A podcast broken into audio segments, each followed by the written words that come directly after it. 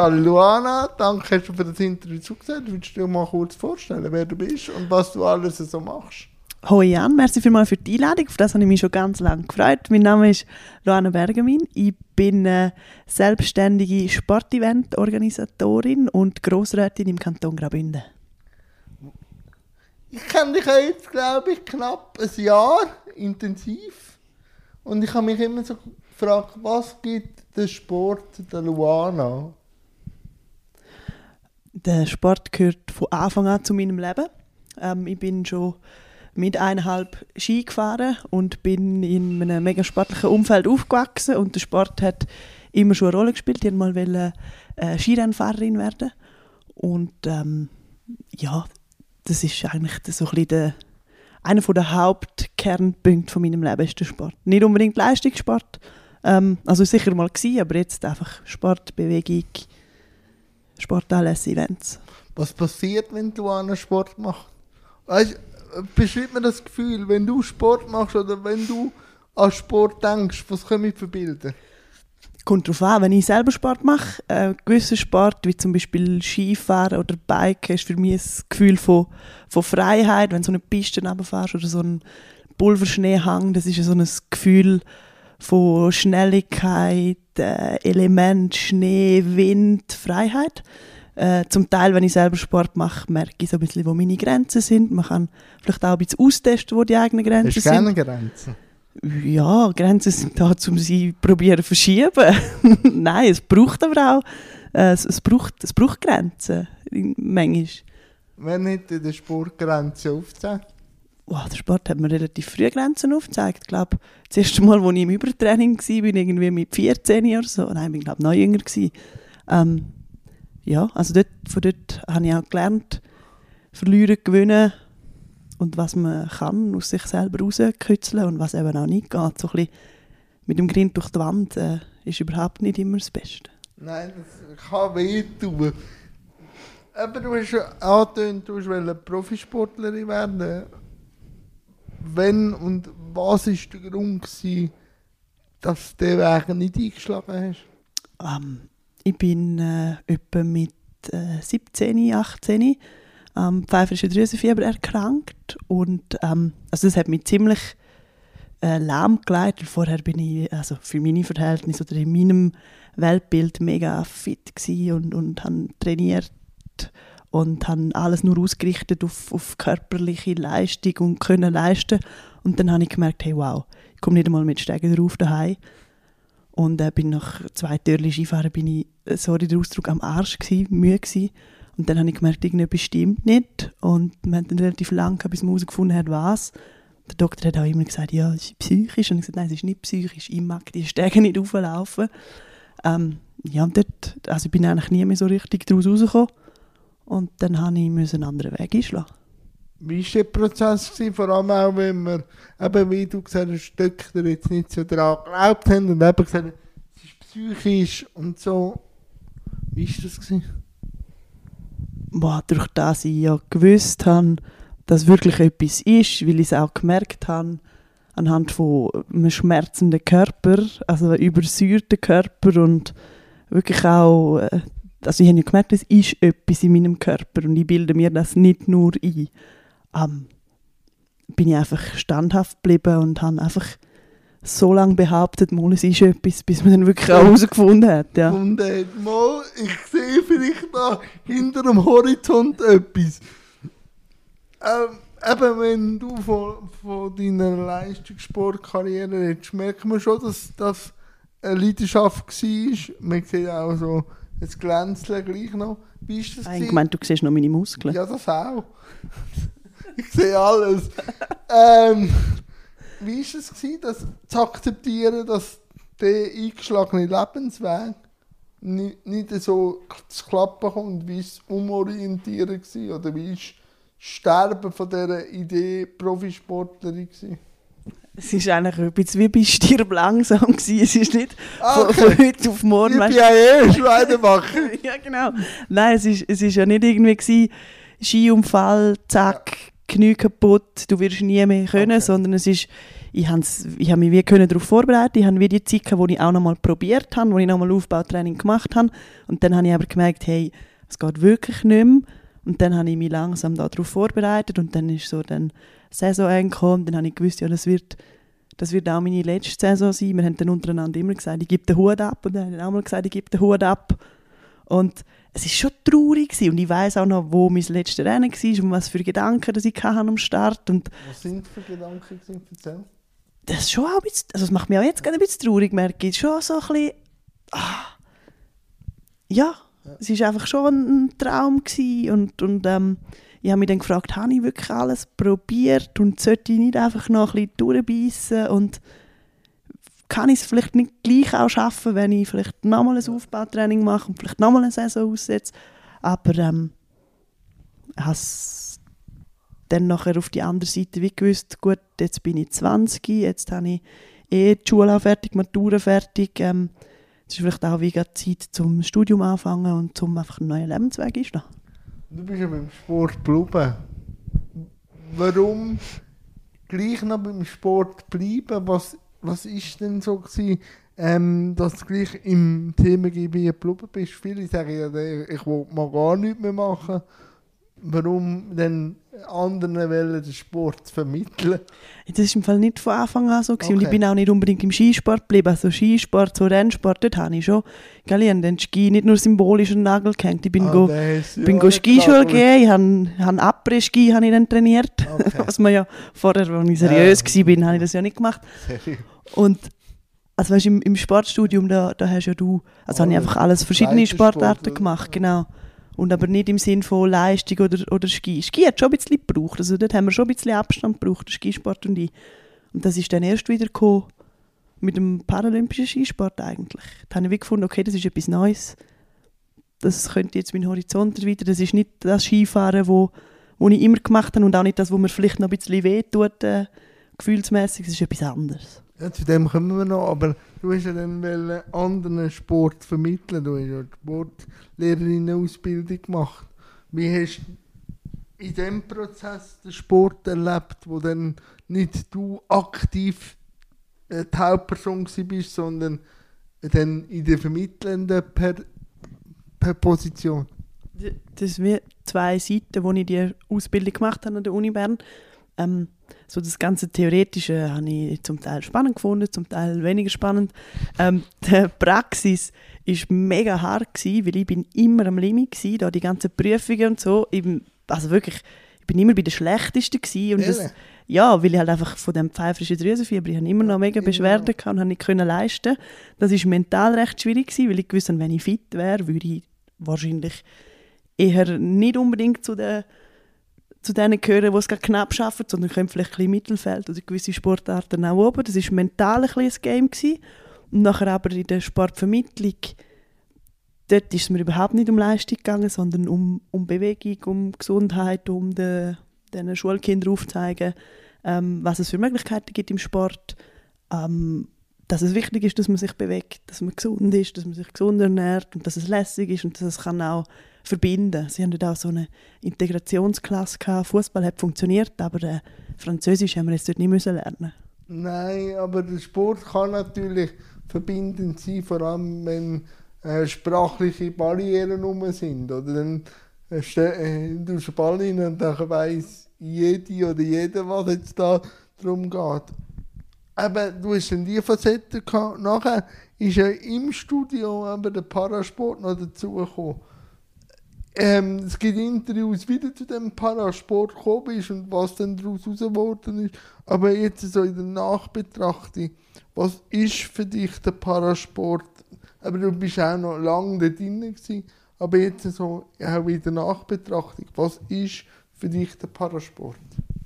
Der paralympische Sport ist für mich Leistungssport, für also ein Gefäß für Menschen mit einer körperliche Beeinträchtigung und das sind alles äh, Sportler, Skifahrer, Velofahrer, Schwimmer, die auch an den Olympischen Spielen teilnehmen und äh, Höchstleistungen erbringen. Was sind so die grössten Learnings in dieser Zeit? Ich nehme an, also musst mich korrigieren, aber vorher hast du noch nicht so mit dem Thema Behinderung so zu tun gehabt wie jetzt dann, wo dann auch Chefin der Mission bist, was sind die grössten Learnings gewesen? Also für mich persönlich, für meine Weiterentwicklung, Ja. ist es extrem spannend gewesen. Ich habe Skifahren kennt und nachher habe ich Skifahren angeschaut aus einem Auge oder eben mit keinen Augen, von, aus, der, aus der Sicht von jemandem mit einer Sehbehinderung, aus der Sicht von jemandem mit einem Bein. Und dort haben wir nachher wie mit dem Trainerstab dann zusammen ähm, probiert, wie, okay, gut, so funktioniert der schnellste Schwung, wenn du eine Idee, also äh, in der Gesellschaft einen idealen Körper hast und jetzt dem fehlt die eine Körperhälfte. Wie machen wir denn jetzt den schnellsten Schwung? Und das Und ist für mich wie über den ideale Genau, ja, und das ist auch spannend. Also da schaust du völlig über den Tellerrand raus. Ich bin ja auch ein großer, also nicht ein grosser Teil, aber ich habe ja jetzt auch viel können bewegen, dass der Parasport in der breiten Bevölkerung da ist. Wie hat sich der Parasport in deiner Zeit und jetzt auch, wenn's, du bist ja gleich noch, wenn man mit dir redet, der Parasport oder auch das Thema Inklusion ist ja ein Rechtsthema, das dich umtreibt. Wo stehen wir und wo siehst du die Entwicklung und wie gefällt dir die Entwicklung? Du darfst auch gerne ein bisschen kritisch sein. Ich weiss, dass ein bisschen kritische Punkte hast, vor allem wenn es so um den Parasport oder um die Sportsysteme geht. Aber wie jetzt also mal die grosse Begutachtung? Also ich sage so, der, der Parasport hat eine riesige Entwicklung gemacht, er ist professioneller geworden, es hat äh, mehr Geld gegeben ins System, es werden Leistungen abgeliefert von Athletinnen, die unglaublich sind, also das sind nicht einfach ein bisschen durch den Tag im Rollstuhl und am Wochenende Skifahrerinnen, sondern das sind Halbprofi-Sportlerinnen, es gibt auch Sportlerinnen, wo, wo ganz von dem Sport leben, das ist zwar mega selten, aber, aber das gibt es, also es wird alles professioneller, eigentlich wie also es ist nicht despektierlich gemeint, aber vielleicht wie eine Randsportart im Nichtbehindertensport, wo langsam so ein bisschen professioneller wird. Da siehst du schon ein bisschen die Entwicklung, auch international. Was da wieder an Technik, an Material, an Prothesen, das ist äh, ja unglaublich, was für Fortschritte der paralympische Sport gemacht hat. Und eben, wenn man es jetzt so anschaut, wo wünschst du jetzt den Parasport in den nächsten Jahren? Was müsste sich deiner Meinung nach noch ein bisschen verändern? Oder hast du da dir auch schon Gedanken gemacht? Ganz persönlich. Ja, ganz persönlich habe ich schon eine Idealvorstellung, wie, wie die die. Welt aussieht. Meine, meine schöne Welt, die ich mir selber ausmale. Nein, Ja, Wir haben-. Wir haben in der Schweiz ein, ein, äh, ein paralleles Sport, Sportsystem. Ja. Wir haben den Sport und wir haben den Behindertensport. Für mich gibt es das nicht, für mich gibt es einfach den Sport. Und für mich gibt es Skifahren und Velofahren und Schwimmen. Ob jetzt du das machst oder ich das mache oder der Didier Güsch das macht oder der Theo Gmür das macht.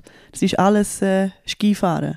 Einfach auf einem, jeder auf einem anderen Niveau, auf dem Niveau, wo er will oder kann und mit seinen Voraussetzungen. Und wir haben in der Schweiz aber das Parallelsystem und ich finde, da könnte man daran arbeiten, um die zwei Systeme näher aneinander anzubringen. Nicht in Bezug auf alles Inklusion und jetzt der Theo Gmür muss mit dem Marc Odermann trainieren, das macht absolut keinen Sinn. Aber äh, wir tun schon gewisse Systeme auch aufrechterhalten, wo es nicht braucht und man könnte die Ressourcen für andere Sachen brauchen. Ja, es ist äh, das Gleiche, um ein bisschen abstrahieren, oder auch im Schulsystem. Wir haben das separative Schulsystem oder wir haben das integrative Schulsystem. Genau, und beim Arbeiten und beim Wohnen. Ja, oder und das wünschte ich mir auch, dass man das zumindest äh, kann aufbrechen oder zumindest kann frei wählen, dass es nicht ähm, schon vorgespurt ist, ob du mit einem Geburtsgebrechen auf die Welt kommst, dann musst du schon in die IV-Spirale rein und dann wird eigentlich der Weg wie vorgespurt, das bricht ja auch langsam auf. Ich wünschte mir vielleicht, dass, wenn wir über ein Sonderschulsetting diskutieren, dass man das sagt, es findet aber am gleichen Ort statt wie die Regelschule, dass es halt wie eine Synergie so gibt oder dass es ein durchlässiges Schulsystem gibt. Aber zum Politischen kommen wir sonst noch, wir bleiben aber jetzt noch ein bisschen beim Sport. Was, ja, was du vorher angesprochen hast, ist ja auch das Ganze mit den Sponsoren, mit dem Professionalisieren. Ähm, und da gibt es ja auch Sportlerinnen, die das schon können professionalisieren können. Aber wie macht man den Parasport sexy für die Sponsoren? Oder die Sponsorinnen? Über, über Sichtbarkeit. Ja. Und da gibt es halt einfach ganz einen Haufen Sportarten in der Schweiz, wo ehrlicherweise mit dem, mit dem gleichen Problem kämpfen. Ich weiß nicht, ob du noch weißt, wer an den Olympischen Spielen war im Badminton. Du weißt vielleicht noch die Leichtathletinnen und, und der Schwimmer, die Top-Leistungen bringen, Ja. aber die anderen weißt du wie nicht mehr. Die sind, also ich die habe sind ein nicht. Vor dem Kopf, aber der Name... Ich, also ich auch nicht. Ja, also, fehlt mir schon ein bisschen, aber hast schon recht, ja. Also ich, ich sage Sichtbarkeit und, und ähm, Präsenz in den Medien Ja. und halt einfach eben auch Präsenz im Sport. Und solange wir das Parallelsystem haben, wenn ich an die Schweizer Nacht vom Nachwuchssport gehe und dort ist kein einziger Parasportler dabei, Äh, ja, dann existieren die einfach nicht. Dann frage ich mich, warum sind sie nicht da? Weil ich es weiß und weil es mich interessiert und weil ich, äh, weil sie meinem, also weil Ja, meine Motivation ist, um dieses System zusammenzubringen. Du fragst es ja dann, Genau. wahrscheinlich, Ja. so, wenn ich dich kenne. genau. Also ja, ich weiß ja, warum es so ist. Ja, aber man kann ja dann gleich auch die Organisatorinnen mal fragen, haben die das auch mal bedenkt? oder? Genau, ja. Das habe ich auch gestern gemacht, bin ich beim Ambassadorenverein gewesen und sie haben mich gefragt, ja, was könnten wir noch machen für mehr Sichtbarkeit? Sag ich, ich weiss, sie sind ein Mannenverein, aber es gibt ja auch Männer mit Behinderung. Warum bin ich jetzt der einzige Gast mit Behinderung? Es sind 25 Nasen, warum ist keiner mit einer sichtbaren Behinderung da? Und dann haben sie auch überlegen, weil dann fährst du an, dein, Umfeld anfangen hinterfragen und dann siehst du, dass da keine Inklusion stattfindet. Oder? Aber es bedingt natürlich auch, dass die andere Seite das überhaupt will, weil du hast dann nicht mehr die eigene Plattform und die eigene, wie sagst du, das eigene Podest und Ja, dann bist du vielleicht einer unter vielen. Eben, wenn du dann A sagst, wenn du ein Teil von der Gesellschaft bist, musst du eben auch B mittragen, das dann heisst. Ja, dann Genau, bist du dann- einer aus, aus 7 Millionen oder 8 Millionen. Ja, oder und jetzt nicht. ich sage dann eben immer, aber du findest wenigstens statt. Und sonst findest du Ja. ja gar nicht statt. Das ist so. Und ist denn das nicht interessant, wenn du, keine Ahnung, von zehn, die in den Medien sind und wo auf dieser Bühne sind und wo Möglichkeiten haben, Sponsorenverträge auch gerade fix an dem Abend, vielleicht das Nummer 8 bist, als wenn du das Nummer 1 oder 2 bist von, Von du hast nicht einmal gewusst, dass es ist. Ja, und vor allem von einem abgesteckten System, wo auch keine weitere Entwicklung hat. Irgendwann hat ja das wie eine Obergrenze, oder? Äh, jetzt ja noch so das Thema, bevor wir dann aufs Berufliche kommen, sind ja auch noch die Special Olympics, wo du dich engagierst. Willst du da auch gewissen Zuhörerinnen kurz skizzieren, was die Special Olympics sind? Ja, Special Olympics ist äh, die Bewegung, die in der Schweiz verantwortlich ist äh, für die ganzen Events für Menschen mit einer geistigen Beeinträchtigung. Ich habe bei meiner Zeit beim Behindertensportverband eigentlich explizit nichts damit zu tun gehabt, weil es ist in Paralympics ist Leistung und das ist alles nicht Leistung. Und ich muss jetzt im Nachhinein auch immer ein bisschen lachen, wie ich jetzt eigentlich so ein bisschen meinen Weg mache oder das, oder das halt einfach anders gesehen oder eben es geht äh, mir ist egal, ob jetzt das Leistung ist oder nicht Leistung, es geht um Teilhabe. Ähm, und im Moment, also in der ganzen Schweiz, es, es tut sich ja schon recht im Bereich, es tut sich recht etwas im Bereich von der Inklusion im Sport. Also bei Swiss Äh. Olympic wird jetzt eine Stelle geschaffen. Ähm, wir haben die World Winter Games im 2029, die riesig werden, wo sicher auch könnt Türöffner sein für, für die Gesellschaft, wo man diesen Menschen mit einer geistigen Beeinträchtigung kann eine Plattform geben. Ich hoffe aber nicht nur während diesen zwei Wochen dann, sondern dass man wirklich die Menschen in die Gesellschaft integriert. Ja, es ist ja dann das auch, oder? Ich finde es auch manchmal ein bisschen bezeichnend, dass man immer probiert, auch wenn es um das Thema Behinderung geht, man probiert gleich abzugrenzen. Und wir kämpfen aber, dass man nicht abgrenzt werden, aber wir selber möchten die abgrenzen. Dann denke ich so, ja, wir sind ja auch nicht viel besser als Gesellschaft in, in dem persönlichen Kuchen. Da probiere ich manchmal punktuell. Ich weiß, dass man Parasport, wieso wie er sich ent entwickelt, sich muss oder darf oder so abgrenzen, dann geht es in die andere Richtung, dass es Stimmen gibt, mit den Olympischen Spielen zusammen äh, sich zu weiterentwickeln. Man muss äh, sich abgrenzen, um für sich selber vielleicht manchmal eine Position können einzunehmen, aber man darf, glaube das grosse Ganze manchmal nicht vergessen. Aber das ist ein schmaler Grad von Wirksamkeit und, glaube ich, ähm, Schwierigkeit. Und bei all diesen Grenzen, die du sagst, am Anfang haben wir es ja von Grenzen gehabt, für mich sind das Schnittstellen. Ja. Und für mich gibt es dort, äh, wenn du so das mit dem Kreis aufzeichnest, gibt es eine Schnittmenge. Ja. Und dort kann man sich drin bewegen. Und nachher ist es nur, wenn es um Leistung geht im Skifahren, bin ich nicht mit dem Michel Gysin im Team, bin ich ohne ein mit dem Pläuschler, aber irgendwo gibt es eine Schnittmenge, weil wir beide Skifahren lässig finden und gerne darüber reden. Und, und also das Oberthema Genau. ist dann Ja, das. genau. Ja. Jetzt haben wir einen ganz Blumenstrauß, wie du Sport äh, als Aktive, als Lehrerin, als, ähm, als äh, wie sagt man das? Sportmanagerin oder so. Jetzt und jetzt machst du ja Sportmanagement. Wie siehst du da jetzt den Sport aus dieser Perspektive? Und hätte das geholfen, dass der Sport vorher aus allen anderen Perspektiven gesehen dass jetzt weißt, wie man ein Event machen Ja, also ich, ich glaube schon und ich behaupte schon, weil ich weiß oder ich, ich glaube zu wissen, was eine Athletin braucht, wenn sie an Anlass kommt. Ähm, weil ich ihre Perspektive kenne, weil ich weiß, auf was sie sich wird fokussieren und aber auch, was es, was es drumherum braucht an, an Rahmenprogramm, an Medienpräsenz, an äh, eben auch einfach nur Sport und wo der Sport muss in Ruhe gelassen werden. Ich glaube schon, ja.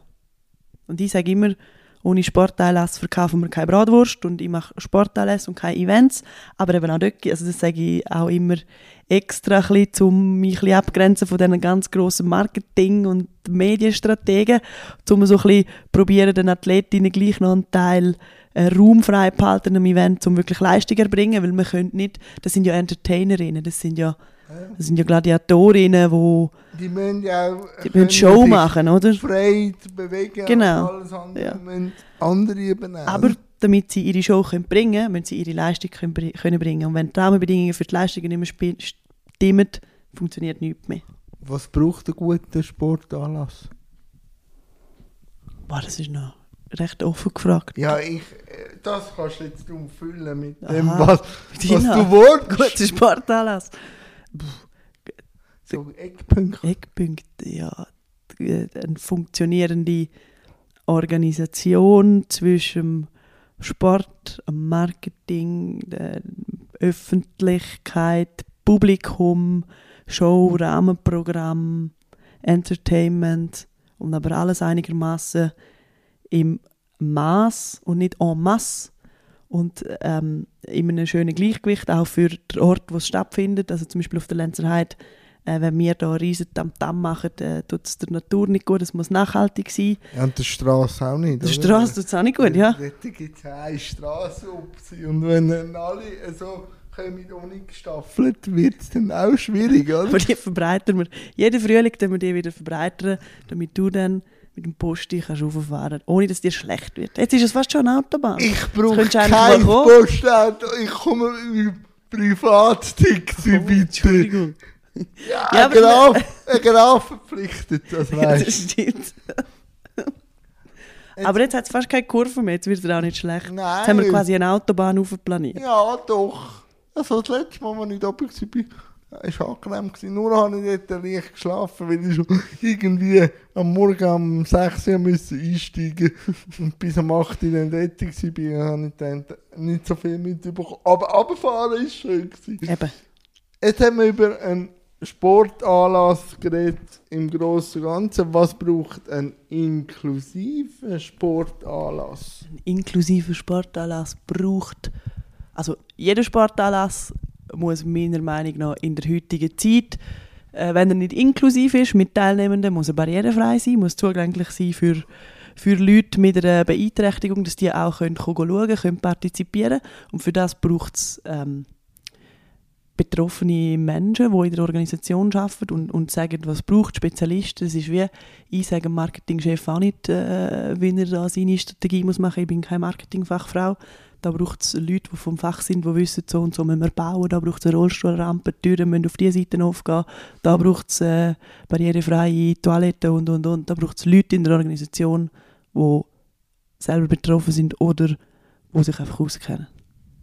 Wie schwierig ist das, wenn man einen Anlass plant, allen klar zu machen, dass er inklusiv sein sollte und dass man vielleicht auch Player findet, die mit einem mitziehen? Es ist halt wie, wo wir vorher geschwätzt haben, der Inklusion, das ist auf der Liste von 1000 wichtig, ist das äh, der letzte Punkt und ah ja, komm, wir machen es noch nachhaltig, ah ja, komm, wir machen es noch barrierefrei. Und das Denken muss einfach, das muss sich einfach ändern, weil wir schließen immer einen sehr großen Teil von der Gesellschaft aus. Ja, und dann passiert das, was ich halt auch oft gemerkt habe, ist, man hat irgendwo mal Normen beschlossen von einem Bundesamt oder so und probiert dann alles als barrierefrei zu verkaufen. Aber ich hatte das gestern auch an dem Anlass hat mich ein Hoteldirektor gefragt, äh, was ich mir würde wünschen bei einem barrierefreien äh, Hotelzimmer. Und dann habe ich einfach gesagt, jedes Hotel sollte ein behindertengerechtes Zimmer haben. Aber ich merke dann oft, dass nur die Normen äh, berücksichtigt worden sind. Wenn dann aber ein Güsselköppel drinnen steht, wo man muss auftrampen muss, weiß ich ja. eben schon, dass man dann eben niemand einbezogen hat. Nein, haben wirklich also, einbezogen. Ja, aber weißt, ich habe es natürlich dann ein bisschen überspitzt gesagt, aber das, also, also so Kleinigkeiten merkst du dann eben, dass nur Normen äh, berücksichtigt worden ja, sind. Oder? Ja, der Paralympics in Pyeongchang, am Testevent, sind wir vor der Gondelbahn gestanden und dann habe ich gesagt, oh wow, da haben wir jetzt aber wirklich viel überlegt, Olympische Spiele und Paralympische Spiele und ihr habt Gondel gemacht. Ja, das ist eben super, dann kann man sich ausruhen. Ich gesagt, ja, aber wir haben extrem viele Monoskifahrer. Was machen denn die? Steigen die immer unten wieder in den Rollstuhl? Gehen mit dem Rollstuhl wieder rauf? Also wir haben müssen, pro Rollstuhlfahrer haben wir, nein, pro Rollstuhlfahrer hast du müssen, müssen einen extra Betreuer mitnehmen, der mit denen mitgegangen ist. Weißt du, wie doof? Die haben sich nie können allein bewegen. Die sind immer nur am Hin und Her transferieren gewesen. Dann habe ich mich grusig aufgeregt und dann haben wir ähm, dann können bewirken, dass irgendwie äh, nach jedem dritten Gondel haben sie dann einen Sessel reingehängt auf Paralympics selber. Aber da frage ich mich schon, was organisieren ihr? Paralympics. An was denken ihr, wenn ihr das organisieren? Nein, und darum denke ich auch, was du vorhin gesagt hast, eben, es braucht wie von beiden Seiten das Commitment für die eine Seite und auch die andere Verpflichtung, sich dem, dem Thema als betroffene Person auch zu widmen und dann eben in die Ausschüsse auch gehen und halt auch die Arbeit zu machen, wo es manchmal äh, mühsam ist und eklig ist, aber ich glaube, allein kommt die Gesellschaft nicht drauf, dass man einfach halt kein Güsselkübel, wo musst auftrampen ja. kann machen, oder? Und ich finde, wie also weißt, da braucht es auch von beiden Seiten ein gewisses Verständnis. Ja. Wenn jetzt ich das mit dem Güsselkübel nicht weiß, dann, dann kannst du mir das sagen. Mhm.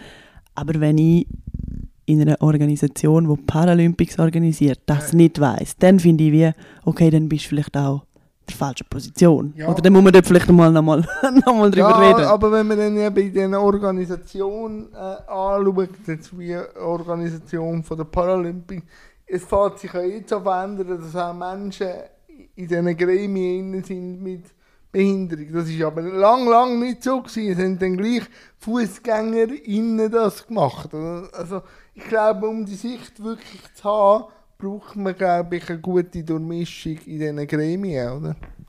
Oder wie siehst du das? Ja, ich sehe das genau gleich. Und dann sind wir beim Thema Diversität und das sollte eigentlich in allen, also es sollte eigentlich überall so sein, auch Menschen mit Migrationshintergrund, junge, alte, Fußgängerinnen, Rollstuhlfahrerinnen, Sehbehinderte. Einfach ein Mix Gesellschaft, das gemeinsam. Da hast doch viel mehr Know-how, viel mehr Ideen, die in einen Pot gerührt werden und dann ist doch ist das Grosse ist viel grösser. Ja, und vor allem äh, wird die Synergie genützt und es wird farbiger und farbiger ist meistens schön, darum bin ich jetzt da in Gelb. Oder? Nein, ähm, ist das auch der Grund gewesen, wo du das jetzt alles miterlebt hast, dass äh, Entscheid in Politik zu gehen? Nein, das hat sich, also das ist nicht, also irgendwann ist es schon ein extrem bewusster Entscheid gewesen, aber so, ich habe jetzt nicht irgendwie mit 20 gesagt, ich will mal in Politik, oder das ist mein grosses Ziel. Ich dir nicht gegeben. Ja, gell, so, so langfristig denke ich nicht. Was willst du jetzt damit sagen? Das können wir nachher Ah, okay, gut. Nein. Nein, für mich war es wie ein, ein, ein logischer Weg gewesen, nach den Stationen, die ich gemacht habe im Sport. Mhm. Ähm, auch wo ich mich angefangen habe, äh, für Frauen im Sport einsetzen, da mit der Gründung von Sportiv, mit, äh, mit dem du das Kontakt. kurz äh, noch erklären, dass man da wird alles verlinkt, aber Hast du das nicht in der Vorschau? nein. Das ist, du hast in deiner Vorschau nur gesagt, wer du bist und was du machst. Du hast nicht die ganze Katalog Ah, ja, ich weiß nicht, was du für eine Vorschau hast. Ähm, Sportiv ist ein Netzwerk für Frauen im Sport, Ja. wo es darum geht, äh, Frauen, die wollen, im Sportbusiness arbeiten, miteinander vernetzen. Ähm, wir, tun, äh, wir haben sechs Anlässe im Jahr und verschiedene Online-Anlässe. Wir haben Frauen äh, aus ganz verschiedenen Positionen, aus Cool. ganz diversen Sportarten. Und es geht wirklich einfach darum, Netzwerkeln, reden, schauen, hey, wie hast du gemacht, wie hast du deinen Weg gemacht, so Rollenvorbild. Ja. Ähm, irgendwie, wenn ich jetzt höre, gut, dort und dort wird in eineinhalb Jahren der pensioniert in der Geschäftsleitung, es wäre mal Das Zeit für eine Frau, so ein bisschen positionieren, Ja, genau, so ein bisschen ausbilden, parat machen, so ein Einfach spielen, ein oder? Netzwerk. Das grosse Spiele spielen auch. das grosse Spiele spielen, ja. Und sich austauschen und ähm, sich weiterentwickeln. Raten wir halt auch besser wieder nur allein. Ja, eh, Hm? meistens, ja. Aber jetzt komm, erzähl mir gleich jetzt von dieser Faszination Politik. wo du absolut nicht verstehst. Mal sehen schon, wo du endest. Nein. Schlussendlich. Nein. Wenn dann du mal aus dem Nationalratssaal da deine Parole Nein. in den Saal Nein, rein nein. hauchst. Also da muss ganz viel passieren und ich muss grauen, sonst, sonst mache ich das nicht. Ja, dann passt es, wenn er graust. Eben, Ja. Ähm, nein, aber bei mir ist das wie so ein bisschen ein logischer Weg gewesen. Nach der Gründung von Sportiv bin ich ähm, halt auch mega eng in Kontakt gewesen mit äh, ganz vielen Parlamentarierinnen, mit, äh, mit dem Büro von der Frau Amherd, mit dem VBS. Dann äh, ist ja die Frauensession gewesen. Äh, und wir haben dort von Sportiv äh, gemeinsam entschlossen, dass wir unsere Mitglieder alle motivieren, um sich bewerben für die Frauensession. Haben äh, als gute Vorbilder uns alle auch beworben. Und natürlich hat niemand gedacht, dass er gewählt wird. Und dann habe ich dann dort gehen und habe gemerkt, okay, gut, es ist so sich einsetzen für äh, Gleichberechtigung von Männern und Frauen. Das ist ja eigentlich mega ähnlich wie das Thema Inklusion allgemein und das ist mir eigentlich ein bisschen auf den Leib geschneidert. Das ist meine Vision, meine Mission. Und dann habe ich gedacht, ja gut, jetzt mache ich da mal weiter. Und dann Und dann, du gedacht, so, dann, der Grosse Rat muss jetzt noch Nein, dann- dann habe ich mir natürlich schon Gedanken gemacht, wo passe ich her. Ich bin nicht, also so ein bisschen die extremen Polparteien passen nicht zu mir. Ich bin eher jemand, wo, also nicht, dass das, dass das falsch ist. Die- Die braucht es absolut im System, die braucht es in der Schweiz. Ähm, aber ich bin nicht so unterwegs. Ich bin eher äh, ein bisschen äh, verbindender, brückenbauender. Und ähm, dann habe ich die restlichen Parteien studiert.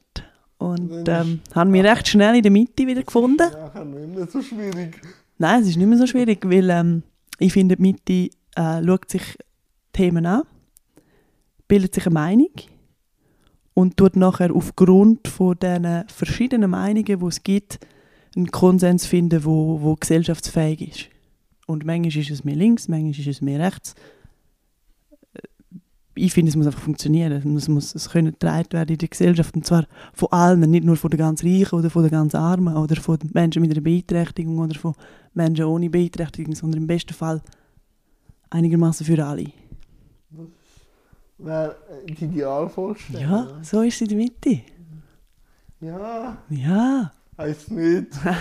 Das lassen wir jetzt so. Ich will ja nicht alles kommentieren. Nein, sicher will ich nicht alles kommentieren. Ähm, welche Themen sind Ihnen dir wichtig und kann man sie dann auch in der Mitte so positionieren, dass sie mehrheitsfähig sind? Boah, wenn man will, kann man alles positionieren. Ich frage mich immer, wann ist der Zeitpunkt, um äh, sich zu positionieren und was braucht es und wenn sich schon eine Million positioniert, musst du auch noch eine Million und eins positionieren. Das ist immer so ein bisschen der erste Gedanke, den ich habe. Und ähm, für mich ist immer wichtig, dass es sachdienlich ist und nicht, dass ich äh, vorne stehe und nicht in die Kamera lache, sondern dass, man- dass man die Sache geht. sind wir so Politik. Ja, natürlich. Es braucht es auch in einem gewissen Maß. Und, und wahrscheinlich, ähm, wenn du überhaupt nicht kannst vor Leuten stehen und, und nicht für. Also, wenn ich mich ja einsetze, oder ich meine, es war ja jetzt auch der Film, gewesen, äh, Status Bündnerin, da bin ich auch voll im Mittelpunkt und schaue nicht in die Kamera. Das ist schön. Merci. Da habe ich mir auch überlegt, einfach braucht es das? Hat die Menschheit das gebraucht? Ja. Und andererseits habe ich Da- da gedacht, okay, gut. Ja, logisch. Erstens kommst du vor, haben dir können anrufen und sagen, hey, du musst in dem Film mitmachen. Also musst, sollst, Ich kann dürfen. Das darfst. ist mir ein gewesen. Und aber es ist ja gleich, ich ja gleich können meine Message Ja. gegen aussen tragen und ich bin ja aber gleich auch im Mittelpunkt. Also, weißt du, wie ich meine? Ja. Also bin ich auch so. Aber Du bist ja auch im Fernsehen. ich, ich sage, ich sage schon, dass ich gerne auch im Mittelpunkt stehe. Es wäre gelogen, wenn ich immer auf Understatement würde machen Ja, völlig. So, aber ich habe halt auch gerne den Gegenwind. Und das Mhm. hast du natürlich auch, wenn du voran stehst. Ja, voll. Und ich habe extrem viel gelernt, weil ich manchmal im Gegenwind gestanden bin, Mhm. wie ich das nächste Mal an eine Sache angehe. Das lernst du nur, wenn du dich einmal exponierst und halt auch mal vielleicht eben den Leid übernimmst. Ja. Und das lernst du auch, wenn du dich mit Leuten umgehst, die nicht gleich sind wie du. Eben, wenn du dich mit einem diversen Team umgehst, wo andere Meinungen haben, dann merkst du, hey, der sagt grün und ich bin aber voll für rot. Und ich habe eigentlich immer gemeint, es gilt nur rot. Und dann lernst du ein bisschen grün kennen und Ja, dann, dann äh, vielleicht findet ihr euch dann... wird es orange. Und dann sind wir bei bei der Mitte. Oh Gott. Oder deine Frisur, stimmt. Ich finde das... Äh, Okay, dann sind wir bei deiner ich finde Frisur. das sympathischer. So. ähm, Es ist unverbindlicher. Meine Frisur ist sehr verbindlich. Die trage ich auf dem Kopf. So. Ähm, wenn ich jetzt das ein bisschen noch auftue, wir haben ja viel schon darüber geredet, aber wir haben viel den Inklusionsgedanken im Gespräch gehabt. Wie weit ist die Gesellschaft schon im Thema Inklusion? Und Inklusion meine ich aber gesamthaft erfasst. Weil das sage ich immer wieder auch in meiner Community. Inklusion geht viel weiter als um das Recht für Menschen mit Behinderung. Boah, wenn du es vergleichst. Äh, UNO, BRK, Rechtskonvention, wo sind wir? Nirgends. Es kommt darauf an, wo man anschaut. Das, Es kommt darauf an, wo man anschaut. das habe ich auch diskutiert. Kommt darauf an, mit wem du redest, wer was fragt. Ja, na, natürlich. Aber ich habe das ja auch am Leiter vom EBGB gesagt. Und du merkst schon, dass wir da in der Deutsch, Deutsch-Europa, also deutschsprachigen Europa, sehr aus dem Hilfsbedürftigen, Sozialen kommen. Es ist nicht so wie das angelsächsische Person ist im Mittelpunkt. Es ist immer so sehr äh, ein bisschen christlich. Oder? Und dann sind wir bei der CVP. Aber äh, darum jetzt mit. Die Brücke, die du immer schlägst. Ja, ich weiß. Aber ähm, ich merke schon, also der Sozialstaat ist schon da, aber es ist Inklusion, wäre ja. Wir sind recht gut momentan in unserem System, wenn wir jetzt auf das Thema Behinderung anschauen oder auch allgemein Randgruppen von der Integration. Also wenn sich ein Teil von- einer Randgruppe gut kann ins System anpassen dann kann man mitspielen. Aber Inklusion wäre ja, dass jeder das seine Befähigung würde ins Gesamte hinein. Und da sind wir noch meines Erachtens vom Kopf und auch von der Tat noch sehr weit weg. Aber ich merke dann schon, dass man in der Leistungskultur der Schweiz äh, gewisse Hebel hat, wenn man die Wirtschaftlichkeit äh, reinbringt, ob jetzt das ethisch, moralisch korrekt ist, sei dahingestellt. Aber ich merke, dort äh, könnte man einen Hebel haben, wo die Gesellschaft uns auch unterstützt. Oder? Ein Beispiel, wenn ich sage, ähm, ich gehe irgendwo hin und es ist nicht barrierefrei für meine Me-Time. Ob das am See ist, ob das ins Kino ist, heisst, ja, ich habe Pech gehabt, der Lift ist defekt. So, Das ist jetzt auch ein Luxus ins Kino, oder? ja, natürlich. Aber wenn ich sage, ich habe ein Meeting Ja. irgendwo und das und das ist nicht gegangen, merke ich dann schon, wie die Gesellschaft anders darauf reagiert. Und ich glaube, vor allem die Randgruppen müssen die Wirtschaftlichkeit, was eine diverse Gesellschaft an, bringt, vor allem mit, auch mit dem Fachkräftemangel, den wir haben, mehr rausstreichen. Wir haben dann aber manchmal auch ein das Problem, weil es eben manchmal glaub, ethisch, moralisch schwieriger ist, wenn man sagt, ich will Geld verdienen und ich will vorwärts gehen und so. Aber ich glaube, so könnte man die Gesellschaft wie mehr ins Boot holen. Also ist meine Ansicht. Ja, das ist ein mega spannender Ansatz und ein, ein guter Hebel, wo jetzt, äh, ich sage jetzt, deine Community halt auch vermehrt jetzt muss nutzen. Dann musst du halt über den Aspekt Leistung, Wirtschaft, Ja. aber dann kommst du nachher auch an den See, dann kommst du ins. Kino, dann können wir endlich mal im Ausgang, in den Ausgang und müssen nicht um 12 Uhr heim, weil dein Taxi so lange ja, jetzt sonst nicht nicht vor allem, fährt. wenn du mit, mit Krücken unterwegs bist und langsamer bist als ich. Ich nehme dann Muss- da dein Gefährte. Ja, du drauf sitzen. Ja. Abschleppdienst. Ja, ja, nein, aber ich glaube, eh, das merke ich immer mehr, wenn man die Wirtschaftlichkeit rausbringt, bringen wir für das grosse Ganze viel mehr an. Eh, Vor allem jetzt hier in der Schweiz. Und was ich halt auch merke, Digitalisierung hilft extrem, Barrieren oder gesellschaftliche Normen anzugleichen. Oder wenn ich dir sage, früher, wenn ich das Geld an der Kasse haben müssen raussuchen hat sich da meine Nachbarin oder so die Leute hinten dran echt abgerannt. In der Spastiker können wir fünf rauszählen und dann sind sie da runtergefallen und so. Du hast sicher extra noch Fünferli an mich geholt. manchmal schon, manchmal schon. Aber mit Zwind kann ich jetzt anheben und bin viel akzeptierter in einer Menschenmasse. Ich glaube, es geht schon in die Richtung.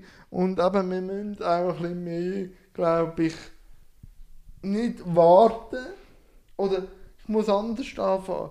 Ich habe jetzt äh, bei, der, bei einer Tagung habe ich einen spannenden Aspekt gehabt, wo wir so haben Forderungen für Verwaltung anschreiben. Und ein Tisch aus dem Weltstand hat so gesagt, wir müssen auch aufhören, immer mit dem ewigen Sensibilisieren. Sondern wir müssen. Ja, aber das finde ich spannend. Wir müssen endlich mal sagen, was kommt nach dem Sensibilisieren. Weil es ist eine so wie Diskussion die ewige Sensibilisation kann auch ein Hebel sein von der Gesellschaft. Zum Zum Blockieren? Blockieren. Ja, logisch, ja. Das ist so. Und äh, die Frage muss manchmal, glaube ich, anders sein, wenn du an eine Institution oder an eine Organisation oder an eine Politik angehst und sagen, nicht was braucht, also doch, was braucht ihr als Frage stellen, also wieder, was können wir bieten? Ja, vielleicht musst du aber auch die anpassen auf dein Gegenüber und schauen, okay, gut, der hat jetzt wirklich null Plan, den muss man halt noch Ja, sensibilisieren. ja. Oder nein, die wissen es Das- schon, die tun jetzt einfach nur so, da können wir schon jetzt Massnahmen machen. also ja. weißt du, Kathi und der Rolf da draußen mit dem Wow Wow sensibilisiere ich gerne im 1 zu 1, aber wenn ich einen, eine Kantonspräsidentin habe aus der Mitte, wo mir noch erzählen dass sie in dem äh, Thema Behinderung keinen Plan hat oder so, dort habe ich dann einen anderen Anspruch an Ja. Funktion. Mhm.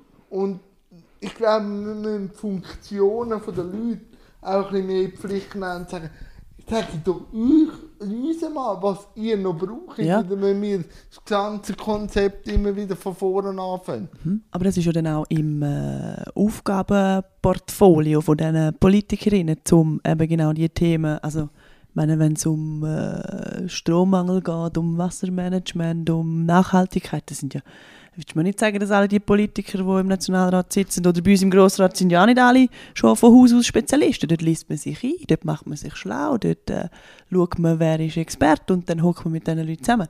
Und genau das Gleiche kannst du ja im Bereich Inklusion, Behinderung auch machen. Ja, nein, es geht einiges. Oder? Vor allem, Vielleicht nicht so sexy. ja, ich rede ja gerne, egal mit wem man mir zulässt, fühle ich mich ja wohl. Und sonst kann ich ja mich sehr gut äh, verbalisieren, dass man mir zulässt. Aber ich glaube, man, es passiert einiges. Ich war mit meinem Set durch, liebe Luano. Aber du hast dich ja jetzt immer auf Detail extrem gefreut, mir Fragen stellen. Du hast mich schon beim Mittagessen gefragt, kann man das? Jetzt wäre der Punkt, wo du du bist, siehst, oh Mann, und das ist jetzt die Überraschung, dass ich dir noch eine Frage stellen Nein, du darfst auch mehrere. Aha, Nicht nur eine. ach so. Und jetzt, jetzt äh, tust du meine Sprachlosigkeit, äh, Nein, da, mi, tust mich vorführen anhand von meiner Sprachlosigkeit. nein, nein, Nein. Du bist nie sprachlos. Nein, das stimmt nicht. Manchmal schon. Ja, aber dann auch gewillt. Aber jetzt, jetzt, jetzt kommt ja dann schon etwas. Ich sehe schon, dass etwas am Horizont sich zusammenbraut. Und ich bin gespannt, was jetzt dann kommt. Ja, also gut. Dann frage ich dich, was sind denn genau, du bist ja jetzt an der Behindertensession, bist du im Hintergrund gewesen, quasi der Mann, der so ein bisschen die Fäden gezogen hat, der beim SRF war die ganze ja, Woche. doch. Du musst es nicht ein auf anders zusammen machen. Mama. Wo beim SRF war, wo gesagt hat, welche Leute wären gut für die Arena. Nein, nein, welche... selber ausgesucht. Ja, aber du hast dann gesagt, approved or not approved or a little bit approved oder der wäre noch ein bisschen mehr geeignet. Also du hast schon so ein bisschen deine Hand drüber gehabt. Ja, die Schützende. Die schützende Hand und, und ein bisschen den Mahnfinger. Dann hast du wieder verschiedene Projekte, so Paragraph, weiß nicht, wie geht es mit dem weiter? Wie siehst du so ein bisschen deinen Weg in den nächsten fünf Jahren? Ja, Aber in, in 15 Jahren bist du dann in der Politik. Nein. Nein. Äh, das kommt mir so vor wie Vorstellungsgespräch. Äh, Ist es auch? Für, für was? Sehe ich denn? Ja, ich, ich bin ja immer dafür, ich mache immer gerne Sachen, die ich noch nie gemacht habe, weil dann gehe ich aus meiner Komfortzone. Darum, ich weiß, dass sicher Fernsehen noch nicht beendet ist. Jetzt habe ich einen grossen Teil können machen, dass ich meine Wirtschaftlichkeit in Angriff nehmen Also ich habe einen Teil von meiner IV-Leistungen zurückgeben und habe mich selber können erwirtschaften. Ich, ich bin jetzt Moderator, mich kann man buchen, mich kann man anfragen. Es ist natürlich immer noch sehr, das Thema Behinderung ist irgendwo immer noch im Horizont in, in der Thematik drin. Ähm, da habe ich mich lange schwierig da, weil ich denke, ich muss, ich, ich, also ich habe wirklich das Gefühl, ich muss mich doch noch anders definieren. Und dann ist wieder mal das wegweisendes Telefon mit meinem Gegenüber jetzt, wo dann auch gesagt das sind deine Kompetenzen, nutzt doch die, wie andere Moderatoren ihre Kompetenz auch haben. Dort wird nicht gefragt, ja, der ist jetzt einfach behindert und der wird jetzt für das gebraucht, sondern nein, das Gesamtpackage stimmt. Und seit ich das wegweisende Gespräch mit meiner Mittepolitikerin aus dem Graubünden hatte, ist mir da schon auch ein grosser Stein runtergeruckelt.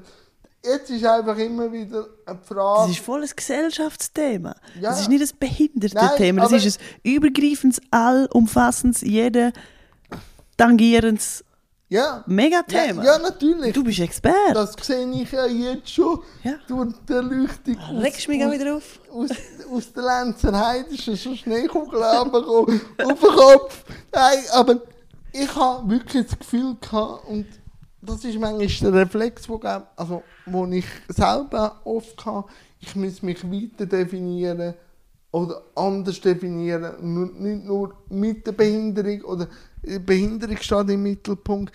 Ich kann es wie nicht können annehmen, dass das zu mir gehört, sondern ich habe es immer extern angeschaut. Und durch das Gespräch und durch die Erfahrungen, die auch mir Gesellschaft gibt, habe ich schon gemerkt, das ist ein zusätzliches Attribut. Ich kann ja das auch nutzen und halt auch immer wieder reflektieren und hinterfragen, in welche Richtung das es geht.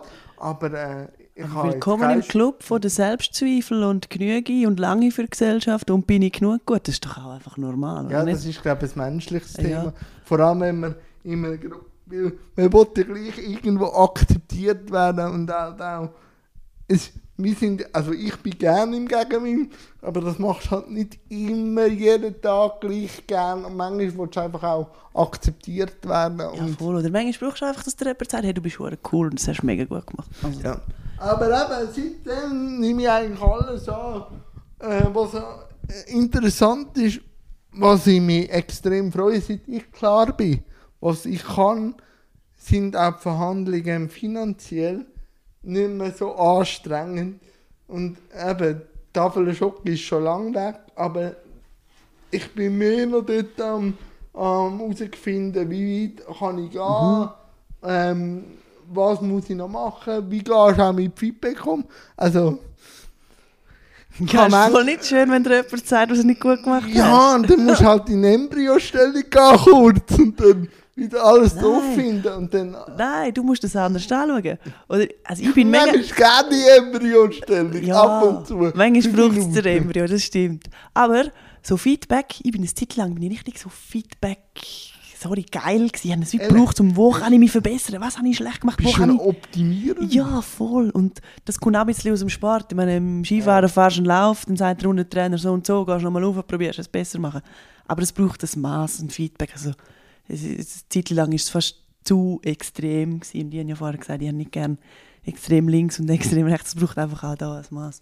Hey, was ist? Die bleiben, Die? Mitte bleiben. Ja, ja. Du, ah, du bist ein richtiger Mitte-Politiker. Ja. Wir müssen dich akquirieren. Ich muss mal Nein. jemanden auf die Ansicht Nein, nehmen. Mal irgendwann jemand jagt dich auf den Hals. Aber du wirst es gar nicht merken. Ja, sondern erst ja. dann, Schon gut. irgendwann ich dir dann. das. Weißt du was? Nicht mir ein Wunder. Du bist ja jetzt recht fest integriert in der Gesellschaft. Zum Ja. Teil zumindest, sicher nicht Nein, immer. aber das, das passt gut. Ich kann mich sehr gut integrieren an ein System. Mhm. Das, das ist schon so. Du hast dein System integriert. Was ist die Kehrseite der Medaille? Welches Luxusdings kannst du dir jetzt als integrierter, zum Teil, ich sage jetzt extra plakativ, zum Teil akzeptierter Rollstuhlfahrer, was kannst du nicht mehr rausziehen? Wo du vorher immer hast können sagen, ja sorry, Rollstuhl. Ja sorry, Mensch mit einer Beeinträchtigung. Ja sorry. Ja. Ich weiß nicht, was du gesagt Also ich hast. könnte schon, aber die Fallhöhe ist, ist da. Also ich merke, dass die Leute, egal wer, eine gewisse Erwartung an mich haben. Ich kann nicht... Cool. Ja. Es geht. Manchmal ist, ist, habe ich ein bisschen Angst vor der Fallhöhe, weil ich bin nicht schwindelfrei. ähm, Oh Gott, aber du bist so ein guter Wortjongleur. ich weiss, du musst als Moderator, Aha, sonst äh, hast du den Beruf verfehlt. stimmt. Ähm, nein, ich habe ein bisschen mehr Angst, dass ich nicht mehr nur kann mich sein sondern ich bin jetzt da und bei meinem Podcast bin ich mich. Aber wenn ich rausgehe, weiss ich, dass ich für äh, dass ich eine Aussenwahrnehmung kann haben, dass ich das nicht mehr kann. Ich kann nicht mehr manchmal einen Satz so formulieren, wo vorher vielleicht einer denkt, ja, der ist halt behindert. Jetzt Hey, nein. ja, ja, nein, aber es hat einfach eine Konsequenz. Oder? Ja. Und ich bin für gewisse ein Vorbild und an das muss ich mir manchmal noch Mhm. gewöhnen, an die Vorbildfunktion. Ich hätte jetzt schon können sagen, ich kann, nicht mehr schwarz fahren. Bei der SBB, weil ich nicht mehr kann nach der Mami fragen was die früher nicht gemacht haben, dann hat man mich einfach klar. weil ich kein hatte. Das kann ich jetzt nicht mehr, weil ich jetzt Jan Graf bin. Oder? Jetzt Ja. kann ich mich Kondukteurin. Ja, das ist aber, so. Aber es ist mehr das, wenn ich so merke, Das finde ich aber noch gut. Was ist Inklusion? Was ist die Kehrseite von der Medaille? Ja, ich kann nicht mehr schwarz fahren. Das finde ich mega schön. Ja, nein. Aber was ich, was ich manchmal noch äh, will sagen, was die Kehrseite ist, du hast ja mich als sehr gut integrierten Mensch mit Behinderung angeschaut. Was ich aber merke, ist, es ist mit einem grossen Energieaufwand ähm, verbunden. Weil dass ich so integriert bin, dass ich an ein System mich kann anpassen zahle ich immer noch die Rechnung ein.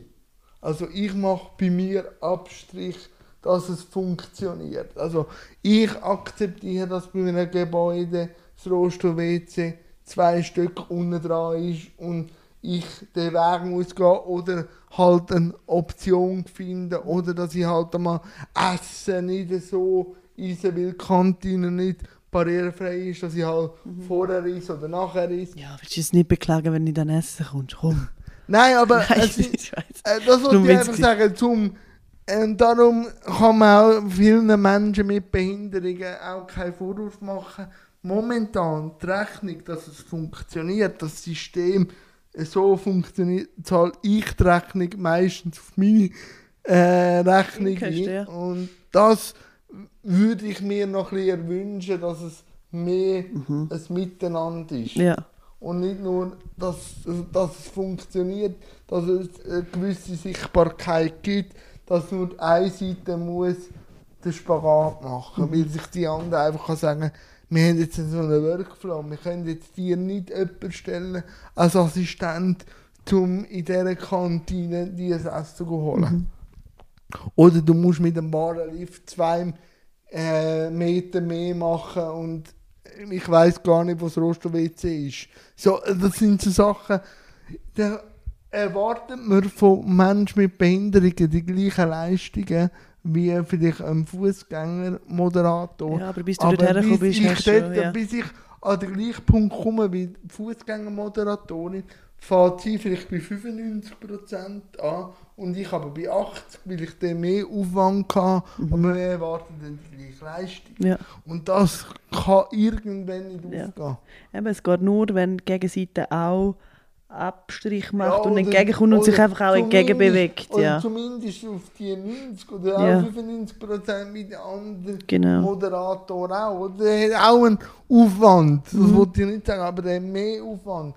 Also, da, das kann ich Ja, an aber ich laufe drei Stege äh, drauf und du stehst drei Stunden vor mir auf, äh, holst das Taxi, Genau. musst irgendwie durch zwölf andere Eingänge, also ist Genau. nicht übertrieben, aber um, ja. da, um das Zum am geht Schluss im gleichen Vorlesungssaal Ja, und dann erwarten wir aber, dass wir, und dann reden wir vom Start, oder? Und Ja. Wir haben ein ganz anderes Energielevel. Genau, ja. Und dann heisst es ja, aber der Mensch mit Behinderung muss dann das Gleiche leisten wie der. Und das- wird wie nicht angesprochen. Wir kämpfen nicht mit gleich langen Säbel. Genau. Sondern ich noch mit einem Fondue-Spiel. Fondue-Gäbeli. Ja. Ja. ja, nein, ist so. Nein, es wird immer grösser und breiter, aber es ist immer noch ein Fondue-Gäbeli und Das kein. Säbel. Nein, hey, Luana, es hat riesig Spass gemacht. Wir reden schon eine Stunde. Ich weiss, das Mikrofon tut weh, darum klemmen wir jetzt ab. Und es war eine wahnsinnige Freude. Gewesen. Wir haben, dann, wir haben dann noch ein gemeinsames Projekt, das haben wir jetzt aber noch nicht angeteasert. Wir haben ein gemeinsames Projekt. ich glaube, es kommt etwas so im Sommer, Herbst, wo in die gleiche Richtung geht. Wir haben jetzt einmal einen Vorlauf gegeben, wie das würde harmonieren. Ich bin sehr gespannt. Ich finde was- das, wie du da strategisch schon mal eine Timeline vorgegeben hast, ohne dass ich etwas dazu können sagen Ja, mit dir strategisch einfach grossartig. Du bist ein Politiker, du musst unbedingt in Politik. Hey, weißt, du bist in der Mitte gestanden und hast nicht einmal einen richtig vorgegeben. Ich habe jetzt einfach gedacht, ich drücke dich einmal in der Richtung. Und dann können wir immer noch abwägen. Und es ist gesellschaftlich akzeptiert. Siehst du? Ja, ich weiß. Und du hast kein Wiederwort gegeben, nur das Gesichtskarussell gemacht. Das freut mich natürlich, weil das gesehen über ich. Und äh, es wird cool. Und äh, danke vielmals und weiterhin viel Spaß Danke im dir vielmals. Ja, danke dir vielmals und dir auch weiterhin viel Spaß bei all deinen Projekten. Doch, doch. Und bei die haben. Ja, ab und zu ein Embryo. Dann weisst du wieder, woher das kommst. Sali Luana, danke, hast du für das Interview zugesagt. Willst du dich mal kurz vorstellen, wer du bist? Und was du alles. Das ist. Das wirklich. Das ist. Gut. Ich meine, du kannst es professionell durchziehen. Ja, kann ich auch, ich lache ja nur. Ich habe keinen Ton gesagt, ich habe nur gelacht. Du hast laut gelacht. Ich habe leise gelacht. Nein, ist gut, ich habe es.